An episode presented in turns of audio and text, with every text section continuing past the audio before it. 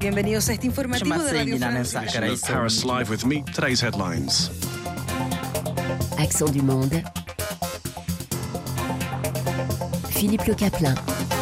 Bonsoir et bienvenue dans Accent du Monde, l'actualité vue par les rédactions en langues étrangères de Radio France Internationale. Ce soir avec Adriana Moises de la rédaction brésilienne. Bonsoir, boa noite. Pour faire un point sur les négociations menées par Lula au Brésil pour former un gouvernement de coalition. Pour la rédaction russe, c'est Elsa Vidal. Dobry wieczór, bonsoir. Wagner qui continue de faire parler avec ses mercenaires au Mali et en Ukraine. Et Catarina euh, Falcao de la rédaction en portugais. Olá a todos. Pour la tentative de coup d'État à Sao Tomé et Principe. Euh, Ce qui fait la une de l'actualité, c'est le souffle de la révolte en Chine à cause de la politique de zéro Covid. L'Organisation mondiale de la santé se réjouit ce soir de l'assouplissement de la stratégie contre le coronavirus, comme l'abandon des tests quotidiens de masse. Il faut dire qu'aujourd'hui, plusieurs villes chinoises ont allégé les règles après que le président Xi Jinping ait déclaré que le variant Omicron du virus, moins mortel, permet plus de souplesse. Il n'empêche, il n'empêche, les manifestations de ces derniers jours pour réclamer la fin des restrictions s'expliquent par le fait que les gens étaient frustrés après trois ans d'épidémie. La frustration, c'est le terme employé par Xi Jinping lui-même quand il s'est entretenu avec le président du Conseil européen, euh, Charles Michel. En tout cas, cette colère des Chinois a donné lieu à une mobilisation d'une ampleur inédite depuis des décennies au moins depuis euh, le massacre de Tiananmen. Euh, Katarina Falcao, rappelez-nous ce qu'a été cette fameuse politique du zéro Covid jusqu'à présent. Et elle consiste surtout à confiner les gens. Depuis presque trois ans, un nombre important de Chinois, surtout dans les grandes villes, continuent confinés. Et après un incendie à Urumqi, capitale du Xinjiang, les gens ont commencé à sortir à la rue pour dénoncer ouvertement cette politique. Teresa Nogueira, spécialiste de la Chine au sein de l'Amnistie internationale au Portugal, a expliqué à Eva Massi, notre collègue, la situation dans ce géant asiatique. As pessoas já têm vindo a aumentar o seu descontentamento porque ficam completamente isoladas das famílias, ficam dependentes. Que dit ce représentant d'Amnesty International elle nous dit que les gens se sentent complètement isolés à cause de cette politique menée par le gouvernement et que les Chinois sont actuellement des prisonniers chez eux. Ceux qui travaillent dans les usines deviennent complètement vulnérables par rapport à leurs patrons, qui sont devenus presque leurs maîtres parce qu'ils n'ont pas la liberté de partir ailleurs et de trouver un nouveau travail. Alors, est-ce que cette politique de confinement successif a été efficace Plus à ce stade, Teresa Nogueira nous a aussi expliqué pourquoi. Esta política visa, de facto, diminuir o número de casos de Covid et, et au primeiro Elle explique qu'au début de la pandémie, quand on ne savait pas grand-chose sur le virus, cette politique a marché quelques mois et la Chine a réussi à faire baisser le nombre de cas. Mais en misant juste sur les confinements, le gouvernement de Pékin a mis de côté d'autres alternatives, comme la vaccination en masse. Et elle dit même que les vaccins en Chine ont une efficacité plus basse que ceux qu'on trouve ailleurs, donc l'immunisation est très faible. Et c'est pour ça que nous entendons tout le temps parler des nouveaux pics de contamination. Oui, alors il y a eu ces manifestations. Est-ce qu'elles vont se terminer finalement? Nous voyons déjà que certaines régions en Chine ont affaibli les mesures de confinement. Le Xinjiang, où Xi Jinping a été très contesté, a déjà annoncé que les gens vont pouvoir circuler en transport public, bien que restreintes à leur quartier. Teresa Nogueira s'y attendait déjà à une réaction à cette contestation de Xi Jinping, du jamais vu depuis qu'il est arrivé au pouvoir en 2012. O Xi Jinping ir-se embora pensado, ele está pedra e cal, não vai sair. Agora, que, Teresa Nogueira pense, pense que peut-être c'est le cas, euh, que les cris auront un effet. Bien sûr qu'il ne va pas ni partir ni démissionner, mais surtout quand il vient d'avoir le soutien de son parti pour 50 plus. Mais il fera preuve d'une ouverture pour être plus souple face à la politique zéro Covid qu'il défend. Nous savons déjà que les tests PCR, presque hebdomadaires pour toute la population chinoise, vont cesser et seront réalisés jusqu'quand il y a une suspicion du virus. Un assouplissement concernera aussi les cas positifs où seules les personnes positives et leurs proches seront confinés. On a vu ça à Gongzhou où ils ont, ont des affrontements entre la police et les manifestants, mais aussi à Shanghai, au Chongqing. Alors ces manifestations en Chine, euh, Adrien Moïse, est-ce qu'elles ont été relayées par la presse brésilienne? La presse et les chaînes de télé au Brésil ont montré les choix des autorités chinoises pour la répression contre les manifestants et les milliers de policiers envoyés dans les rues de Pékin et Shanghai. La chaîne euh, CNN Brésil a fait un sujet sur les outils de surveillance déployés par la police chinoise sur les réseaux sociaux pour traquer les protestataires en avertissant qu'en Chine, il ne fallait pas liker les vidéos des manifestants pour ne pas être identifié et détenu. Un des plus grands journalistes brésiliens et spécialiste en Chine pour y avoir vécu et travaillé en tant que correspondant du quotidien Folha de São Paulo, Jaime Spitzkowski a souligné l'assouplissement des mesures depuis mercredi. Il voit le leader chinois Xi Jinping affaibli par cette mobilisation. On l'écoute. Não há dúvida que esses protestos representam um processo de desgaste Que dit ce confrère? Il dit qu'il n'y a pas de doute que Xi Jinping a été affaibli par l'ampleur des manifestations. les, les plus importantes depuis 1989. Pour lui, la question maintenant est de savoir si le président chinois sera capable d'établir un équilibre entre les stabilités sociales et la répression aux protestataires. D'un côté, Xi Jinping a besoin de montrer sa force, montrer que le Parti communiste n'admet pas ce genre de défis, en même temps qu'il sait que la politique zéro Covid devient inviable. Pour cette raison-là, les autorités de santé ont assoupli les confinements cette semaine. Elsa Vidal, ces manifestations en Chine hein, qui durent maintenant depuis plus d'une semaine, il en est aussi question dans les médias russes, mais euh, tout dépend. Hein. Oui, euh, tout dépend très fortement. On assiste à, ce sujet à une, pardon, à une polarisation du champ médiatique. Ainsi, les médias en exil, les médias critiques ou d'opposition, ou encore les versions en langue russe de médias étrangers, comme euh, RFI en langue russe, mentionnent le caractère politique et l'ampleur de ces manifestations. Ce qui n'est pas du tout le cas des médias enregistrés en Russie. Ces derniers mettent plutôt l'accent sur le caractère violent des protestations et sur la politique de zéro tolérance vis-à-vis -vis du Covid, en rappelant que la Chine fait face à une reprise de l'épidémie avec plus de 39 000 cas positifs au 25 novembre. Euh, autre source, euh, les dépêches d'agents, par exemple Oui, les dépêches d'agence utilisent des formules qui mettent en doute le fait que les manifestations aient eu lieu dans plusieurs autres grandes villes, euh, hormis Shanghai, choisissant de considérer qu'il n'est pas possible de confirmer ce point en raison de la disparition rapide des vidéos sur les réseaux sociaux chinois tout particulièrement. Les médias officiels, quant à eux, minimisent également la portée du mouvement en rappelant qu'il ne toucherait même pas 0,1% de la population. On le compare aussi au mouvement de Tiananmen, mais toujours pour le minimiser ou pour relativiser son importance. Autre euh, minimisation de la portée de ces protestations? Mais Le journal euh, Moskovski comme Samolietz, par exemple, accuse les médias occidentaux de biais politiques.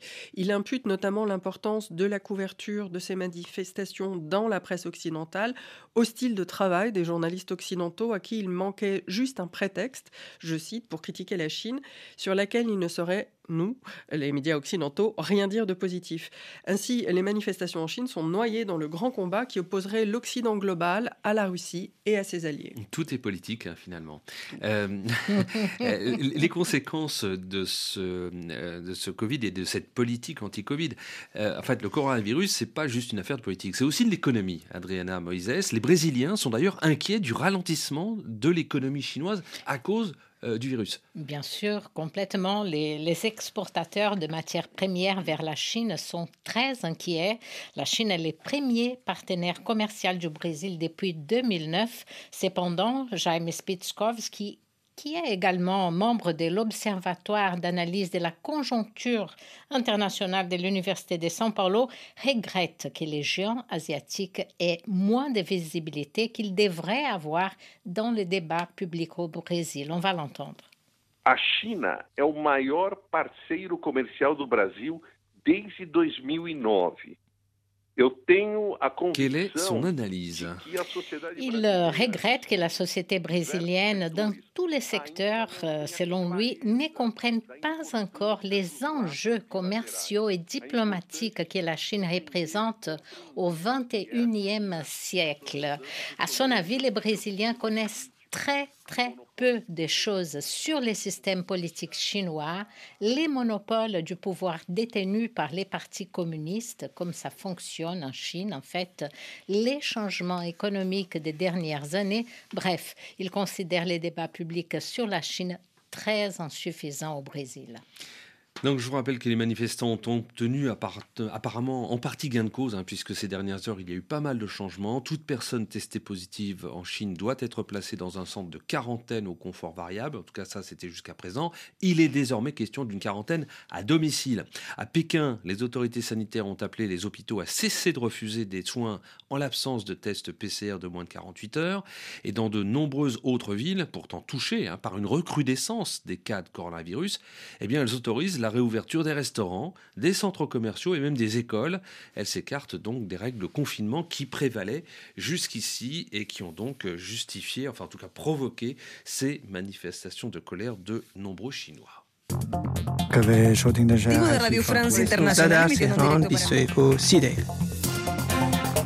Accent du monde. Philippe Le Caplin. Peut-être bien que les mercenaires de l'organisation russe Wagner seront jugés un jour. En effet, la Commission européenne propose de travailler à la création d'un tribunal spécial pour juger les crimes de la Russie en Ukraine. Wagner est au cœur de l'actualité, que ce soit en Ukraine, au Mali ou en Centrafrique. Le chef du groupe russe de mercenaires, Evgeny Prigogine, a déclaré qu'un ancien général des Marines américains fait partie de cette armée privée. Elsa Vidal de la rédaction russe, euh, vous connaissez bien ce dossier. Deux sénateurs américains veulent que cette société paramilitaire privée donc soit classée comme organisation terroriste Comment est-ce que ce groupe est perçu en Russie? Bah, Écoutez, on est complètement en décalage. autant ce groupe de mercenaires est critiqué en Europe et maintenant aux États-Unis, il commence euh, euh, après, une, euh, après un long chemin à être considéré comme une, une organisation terroriste, alors qu'on savait très bien qu'il existait, qu'elle existait de très longue date. Mais en Russie, après une longue période passée dans les limbes, l'organisation commence, elle, à être complètement endossée par le régime. On la voit même à la télévision, alors que jusque-là, l'existence de cette société de mercenaires était connu de longue date et on savait ses horreurs, mais on se rappelait aussi que euh, Vladimir Poutine avait à de nombreuses reprises nié euh, son existence.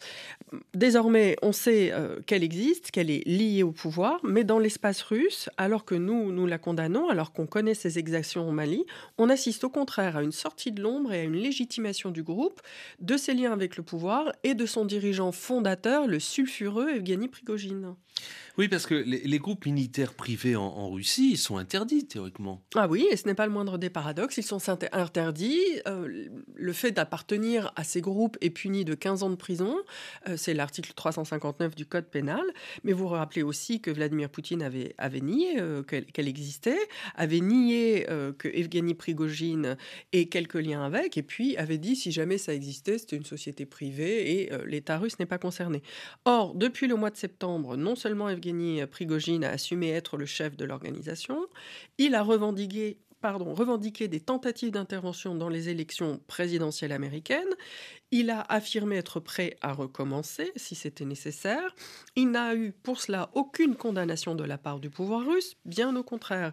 Et désormais, dans les médias russes officiels, notamment à la télévision, le groupe est régulièrement présenté comme une troupe d'élite où l'équipement serait bon, meilleur et dont la contribution à la guerre en Ukraine est positive, notamment pour le pouvoir. Vous avez des pistes de réflexion sur euh, ce changement de stratégie, euh, du fait que maintenant Poutine reconnaît l'existence de Wagner, que Wagner devient un sujet public. Bah, écoutez, de, notre point de vue, on a le sentiment que se développe une approche où est légitimée l'existence d'un monde criminel qui se développe en parallèle de la règle démocratique et qui a recours pour se justifier à la force brute. Cette force brute, elle s'exprime par l'appartenance notamment du, euh, encore une fois, sulfureux fondateur et président Prigogine au monde euh, des criminels. Euh, il a révélé qu'il avait un passé de criminel de plus de 9 ans de prison. Il aime à exhiber ses tatouages très significatifs, très codifiés, qui renvoient au monde effectivement de la prison. Et désormais, ils ont, ils ont même recours à des tactiques d'intimidation, puisque la masse qui avait servi à euh, tuer un, un, ancien membre des Wagner qui était passé côté ukrainien. Euh, on lui avait scotché la tête sur un rocher avant de lui défoncer le crâne à coups de marteau. Tout à fait. Et ben cette, euh, cet outil qui a servi à, à cette exécution sommaire extrêmement brutale, c'est un, un, élément, enfin c'est une autre masse du même type qui a été envoyée au Parlement européen pour faire comprendre que désormais le Parlement était dans le viseur de Wagner. Et euh, on sait aussi que Wagner a par exemple recruté massivement euh, des criminels, des criminels même euh, désormais condamnés pour de lourdes peines, ce qu'on appelle en Russie des crimes graves, et récemment a reconnu qu'un Zambien emprisonné en Russie était mort en Ukraine en servant pour Wagner. Donc il y a une criminalisation totale de, des valeurs revendiquées par l'État russe. Les valeurs, c'est quoi? C'est la violence, le mensonge, le recours à la force brute? Oui, c'est exactement ça, et c'est surtout un développement à contrario, c'est-à-dire un contre-modèle euh, qui vient s'opposer frontalement, j'ai envie de dire, au modèle occidental et qui propose une gouvernance alternative, tout aussi étrange, tout aussi violente que celle qu'on avait pu entendre dans la bouche de Donald Trump, avec un front qui est désormais Russie, Iran, Chine. Euh, et donc cet homme euh, sulfureux que je crois que vous nous aviez dit d'ailleurs ici dans Action du Monde qu'il était surnommé le, cuisinier de Poutine, hein, ce fameux Evgeny euh, Progogine. Hein. Oui, oui, oui, c'est le cuisinier de Poutine. Alors ce surnom pas lui cuisinier vient... dans le sens torture, non, même, si, pas. Même si par ailleurs euh, il torture, mais euh, au sens propre du terme. Ben, c'est un homme qui a fait euh, sa carrière et surtout sa fortune qui est immense dans le, le traiteur, le commerce de nourriture. Alors effectivement, on l'a vu en photo à côté de Vladimir Poutine, jeune à Saint-Pétersbourg, en train de lui servir des petits plats. Mais son activité principale, c'était d'abord de livrer de très grosses quantités de nourriture au ministère de la Défense mmh. russe. Ce, grâce à quoi il a fait effectivement fortune, fortune qui aujourd'hui il peut exhiber de manière légitimée à la télévision russe, puisqu'on voit depuis hier hein, des reportages qui montrent en fait le bâtiment, les locaux de Wagner en plein centre de Saint-Pétersbourg, une tour de 23 étages vitrée. Donc Wagner, société militaire privée interdite par le droit russe, à pignon sur rue à Saint-Pétersbourg, la ville d'origine de Vladimir Poutine. Mais pour qu'il ait pignon sur rue alors que les sociétés euh, militaires privées sont interdites, c'est quoi l'astuce? L'astuce, c'est d'avoir euh, un passe-droit. C'est que depuis euh, que la Russie est en difficulté militaire en Ukraine, euh, Prigogine, lui, fait tout ce qu'il peut pour se rendre utile au régime et notamment fournir des hommes. On a vu en, recrutement, en recrutant dans les prisons, en recrutant dans les hôpitaux et aussi en construisant des lignes Maginot et également en légitimant les choix faits par Vladimir Poutine et en faisant peser le poids de la défaite sur les épaules des militaires. Ce faisant, Prigogine est sorti euh, dans la lumière. Il prend un poids politique absolument inédit que personne ne pensait qu'il pourrait prendre, et cela lui ouvre tous les droits. Mais est-ce que ce n'est pas la preuve que euh, finalement euh, Poutine doit aller chercher ailleurs que dans son armée un véritable soutien alors qu'il est peut-être contesté, en tout cas dans sa stratégie, par certains généraux, après d'une valse des généraux, notamment en Ukraine. C'est tout à fait le cas, oui. Vladimir Poutine, c'est-à-dire le pouvoir politique, avait pris le dessus sur les militaires pour la conduite des opérations, pour, je pense, la fixation des objectifs, la stratégie adoptée. Et aujourd'hui, effectivement, il est obligé de trouver euh, des alliés à l'extérieur des militaires. Il a quand même tenu compte euh, de la grogne dans l'armée en changeant le chef d'état-major et en acceptant de se retirer de Kherson. Merci pour vos analyses et commentaires, Elsa Vidal de la rédaction russe de RFI. La rédaction en portugais a parlé euh, tous les jours hein, de la tentative de coup d'État à Sao Tomé et Principe. Ce petit archipel, rappelons-le, est situé à côté de la Guinée équatoriale et du Gabon. Il ne compte que 220 000 habitants. Il s'agit là donc d'un des plus petits pays au monde. Il est normalement perçu par les organisations internationales comme un bon élève de la démocratie, avec des élections législatives récemment, hein, fin septembre. Les observateurs internationaux ont même euh, félicité le pays pour le bon déroulement, le bon déroulement du processus électoral, mais Katharina Falcao, la vie tranquille de Sao Tomé et Principe a basculé il y a de ça quelques jours. Oui, vraiment. Avant de raconter ce qui s'est passé vendredi dernier, il faut dire que même si Saint Tomé Príncipe a tout pour être un havre de paix, le pays a connu quelques tentatives de coup d'État. En 2003 et 2009, il avait déjà eu des tentatives n'ayant pas abouti. Pour ce qui concerne vendredi dernier, on sait que vers minuit, quatre assaillants sont rentrés à la caserne principale des forces armées située dans la capitale du pays. Le Premier ministre, qui vient vient d'être élu, comme vous avez dit, Patrice Trovoide a parlé quelques heures plus tard en disant qu'il s'agissait d'une tentative de coup d'État, mais qu'il n'y avait pas ou des morts, juste un militaire blessé et quelques détenus, et parmi eux, Delphine Epsch, l'ancien président de l'Assemblée nationale et une figure très connue de l'opposition qui s'était présentée aux élections présidentielles puis aux législatives en septembre dernier. On va écouter Patrice Trovoide lors de son allocution au pays. Fomos alvo de uma tentativa de golpe que começou por volta das meia-noite e 40 e donc il raconte euh, finalement la tentative de coup d'État. Voilà, il assure que les militaires ont agi d'une façon responsable et que si c'est bien pour ça, il n'y avait pas eu des morts. Il annonce qu'il y avait des complices au sein de la caserne et que le but des quatre qui ont, été, qui ont réussi à pénétrer, c'était de récupérer des armes pour livrer aux complices qui attendaient dehors, probablement afin de renverser le gouvernement. En même temps qu'il parlait à la nation, ont commencé à circuler dans les réseaux sociaux des photos choquantes des quatre hommes apparemment morts. Les photos montraient des hommes avec les mains sur le dos, avec des forts indices de torture. Ce jour-là même, les organisations internationales, notamment les Nations Unies, ont intervenu pour que les détenus ne soient plus gardés par les militaires, mais par la police. Et en urgence, le représentant du secrétaire général de l'ONU pour l'Afrique centrale, Abdou Abari, et le président de la CEAC, Gilbert Veríssimo, sont arrivés au pays. On va écouter ces diplomates angolais. Nós, em nome dos outros 10 Estados membros da Comunidade dos Estados da África Central, Aidez-nous à, comprendre ce qu'il dit, euh, Abdou Abari. Donc euh, déjà, il dit que les organisations internationales soutiennent euh, le, le, pays, euh, mais qu'il veut avoir, il faut avoir une enquête. Il a parlé avec le président, il a parlé avec les députés, il a aussi parlé avec le premier ministre et les, et les militaires. Oui, c'est Gilberto Verissimo et pas Abdou Abari, comme je viens de, le dire. Euh, cela fait donc près d'une semaine que ces événements se sont déroulés. Est-ce que c'est terminé Où est-ce qu'on en est aujourd'hui?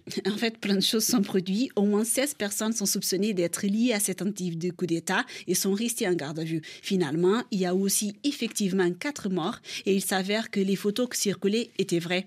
Euh, l'un des morts était quelqu'un de très connu par les autorités, Erlesio Costa, quelqu'un déjà lié au coup d'État du Mi-3 et du Mi-9 et qui s'est entraîné en Afrique du Sud. Parmi les suspects, la plupart sont des militaires de rang inférieur et ils ont tous été entendus au tribunal. Lors des avocats de Saint-Thomas et Príncipe a même dénoncé les illégalités de détention de la plupart des suspects. Parmi eux, au moins cinq ont dit étaient victimes de torture par les militaires au sein de la caserne, nous allons entendre Wilfred Muniz, bâtonnier de l'Ordre des avocats de Tomé e Príncipe. O que os detidos têm relatado é que, aliás, mesmo junto aos tribunais, é que Il nous décrit en fait la violence à la caserne. C'était à cause des Nations Unies, mais aussi alors des avocats de Tomé que ces gens ont accès à des soins médicaux, parce que sinon ils seront très mal dans les locaux de la police. Alors, qu'est devenu euh, Delphine Neves, euh, je le prononce à la française, hein, l'ancien président de l'Assemblée nationale de Sao Tomé Voilà, Delphine Neves. Ses avocats ont toujours clamé son innocence. En fait, Delphine Neves n'était pas à la caserne au moment des faits. Il a été émené de force par des militaires qui ont fait éruption chez lui. Ses avocats ont rappelé par ailleurs qu'en tant que député, il devait jouir de l'immunité parlementaire qui aurait fait être bafouée. Par conséquent, sa détention était donc illégale. Il a été relaxé, bien que soumis à l'obligation de ne pas quitter le pays, bien qu'aucune accusation ne soit formulée contre lui. Il a depuis tenu une conférence de presse pour se défendre. Uma forma de travar esta onda de ações maquiavélicas, garanto-vos Delphine Neves semble très énervé, non? Tout à fait. Il dit qu'il est question d'y anéantir les opposants politiques à son Tomé. Du coup, il ne se sent pas rassuré. Il dit à ses concitoyens de ne pas croire au gouvernement par rapport à sa pseudo-participation dans le coup d'État et il menace d'arrêter la vie politique si jamais les persécutions persistent. Delphine Neves, mais aussi d'autres instances de la société civile et des organisations internationales, comme on a écouté, demandent une enquête indépendante sur les faits du vendredi dernier. Le Portugal a dispatché des éléments de la police judiciaire et des techniciens de la médecine légale pour en savoir davantage sur la mort des quatre enseignants. Et puis le chef d'état-major euh, des forces armées a démissionné. Voilà. Et en effet, après la diffusion de nouvelles vidéos d'agression ayant circulé dans les réseaux sociaux, il considère que les images sont affreuses et il dit qu'il n'était pas au courant d'une telle violence des militaires envers les assaillants. Nous allons écouter Olin Tupaket, le chef d'état-major des forces armées qui a donc quitté son poste. É que acabei de entregar a Sua Excelência, o Presidente da República e Comandante Supremo, Quels sont ces, ces propos? Voilà, il explique qu'il a démissionné, qu'il a parlé avec le président et que c'est pas possible que ça ça arrive dans une caserne militaire. Mmh. Qu'est-ce qui peut se passer dans les, dans les tout prochains jours? Selon nos informations, le pays reste calme et contrairement il y a une semaine, la vie se déroule normalement dans l'archipel. Néanmoins, la situation politique reste très tendue avec la majorité des députés à l'Assemblée nationale qui ont rejeté la demande du plus grand parti de l'opposition pour un débat d'urgence sur la tentative de coup d'État. Rappelons que l'ADI du Premier ministre Patrice Trovoade y dispose d'une majorité absolue. Le gouvernement a exonéré aussi le gouvernement gouverneur de la Banque centrale et toute son équipe. Et il y a depuis quelques heures à peine un nouveau chef d'état-major des forces armées. Saint-Thomé Príncipe reste un pays très faible sur le plan financier et cette semaine, les Nations Unies ont signé un accord de 150 millions de dollars avec le gouvernement valable jusqu'en 2027. L'idée, c'est de faire avancer le pays dans les domaines des droits humains, égalité de genre, droits des femmes et développement d'une économie qui respecte l'environnement et utilise de plus en plus les ressources de la mer. Et bien évidemment, pour, euh, pour être au courant des dernières informations, hein, je renvoie sur le site de RFI, www.rfi.fr slash... Euh, PT. PT. PT, voilà. Pour portugais. voilà. Euh, c'était, c'était, c'était votre contribution à, cette, à, cette, à ce point sur ce donc, coup d'État raté, hein, apparemment, à Saint-Thomé et, et, et Principé. Katharina Falcao. Au Brésil, le président élu Lula s'emploie à former son futur gouvernement, quatre ans de mandat à partir du 1er janvier prochain. Alors le chef de la gauche brésilienne s'efforce de rassembler les forces politiques, autres que celles qui l'ont aidé à remporter l'élection contre Jair Bolsonaro. Adriana Moises, de la rédaction brésilienne, comment se déroulent ces négociations à, à Brasilia? Bien, l'analyse des données et des projets des différents ministères est du ressort de l'équipe de transition qui est sous la direction du vice-président élu Geraldo Alckmin, qui a été gouverneur de São Paulo pendant des années. Au moins 320 personnalités politiques et de la société civile travaille sur euh, divers projets. Mais quand il s'agit de rassembler les soutiens politiques, c'est Lula qui dirige les réunions. Il sait que le succès de son gouvernement dépend d'une coalition élargie à la Chambre de députés, toujours dominée par les Centrão. Cet objet étrange, un gros rassemblement, une myriade de formations politiques opportunistes, sans idéologie, il est plus souvent corrompu. Les partis des travailleurs, donc des Lula et ses alliés, ont élu moins de 140 députés sur un total de 5 513 aux, aux, dernières élections au mois d'octobre, ça pour la Chambre basse. Le PT est donc minoritaire et également au Sénat, dominé par des bolsonaristes. Lula a décidé en tout cas de ne pas intervenir hein, dans les élections qui se tiendront en février prochain pour la présidence de la Chambre et la présidence du Sénat, qui, vous le disiez à l'instant, est contrôlée par l'opposition. Oui, et, et, cette désistance, disons, des Lula a abouti déjà à un premier accord politique. Les programmes social Bossa Família sera prolongé pendant les quatre années à venir. Les Brésiliens les plus démunis continueront donc à percevoir l'allocation des 600 reais, soit un peu plus de 100 euros, 100 euros par mois. Le Sénat a validé les projets de loi lundi dernier. Il s'agit en fait d'une proposition de révision constitutionnelle qui prévoit de sanctuariser 198 milliards de reais par an, une mesure absolument nécessaire pour garantir les paiements de cette allocation. Mais qui va coûter très cher. Oui, ça se fera en échange des postes ministériels, évidemment. Et à ces propos, on va euh, écouter Graziella Testa, enseignante à l'école de politique euh, publique de la Fondation Getúlio Vargas. O apoio do PT vem com um aceno que ele vai construir a governabilidade Elle dit que Lula cherche à construire une coalition de gouvernement pour pouvoir avec un groupe de partis qu'il assure évidemment de voter les projets proposés par le président. Cela ne veut pas dire que ces partis vont faire tout ce que Lula désire, mais il pourra compter sur eux pour assurer sa gouvernabilité. Cette somme que le futur gouvernement Lula va allouer aux programmes sociaux fait débat entre économistes euh, également. Oui, il y a des économistes qui sont pour, qui trouvent que c'est absolument essentiel pour un pays qui a des besoins comme le Brésil en a actuellement en éducation, en santé. Donc, plafonner les dépenses de l'État, les budgets de l'État comme on a fait après la destitution de Dilma Rousseff, ça ne fait aucun sens. Même en Europe, on voit là tous les, ce que les États ont dépensé pendant la pandémie de Covid. C'est pareil au Brésil. D'autres ont peur de déficit public et de, l'endettement du pays. Adriana Moises de la rédaction brésilienne de RFI. C'était Accent du Monde à retrouver bien évidemment sur le site internet de Radio France euh, Internationale. Réalisation ce soir de Laurent Philippot.